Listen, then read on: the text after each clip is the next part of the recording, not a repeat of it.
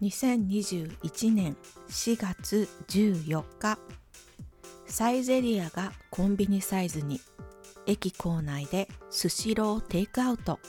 コロナ禍コンパクト化の波。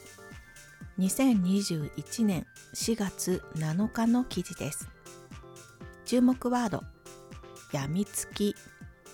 それではスタート。ようやくコロナ禍の影響で飲食店の営業方法も大きく変化をしなければならない時を迎えました。今までは大きなお店にたくさんのお客様が入る営業スタイルだったお店が小さい店舗を人が生活で移動する場所の中に作る方向に向かっています。おなじみのスシローのお寿司が駅の構内で手軽に買えたりサイゼリアのやみつき商品がコンビニ後に入った店舗で買えたり消費者にとっては歩いていると目に入る場所にお店があることでもっと手軽に利用しやすくなっていきそうです。注目ワードやみつき。病気になったようにたわいもないことに夢中になるという意味です。注意としてはドラッグやアルコールなどに夢中になることには使いません。たわいもないという意味は重要度の低いものです。意見。都会にあるサイゼリアスシロー人気の店舗が形を変えようとしていますね。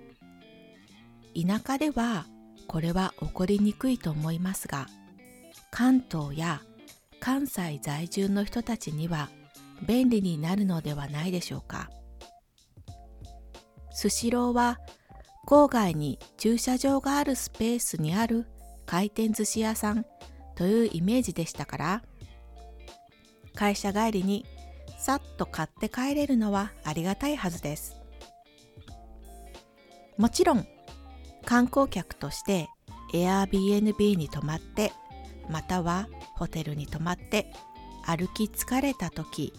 コンビニでお寿司を買うより駅でスシローの安定したお寿司を手軽に買えるのは観光客目線でも魅力的ではないでしょうか。最後に課題ももちろんあるでしょう。例えばプラスチックごみ持ち帰りだとどうしてもこのプラスチックの箱を使っているお店が多いのでテイクアウトは便利ですがちょっと環境のことを考えてしまいます。環境のことといえば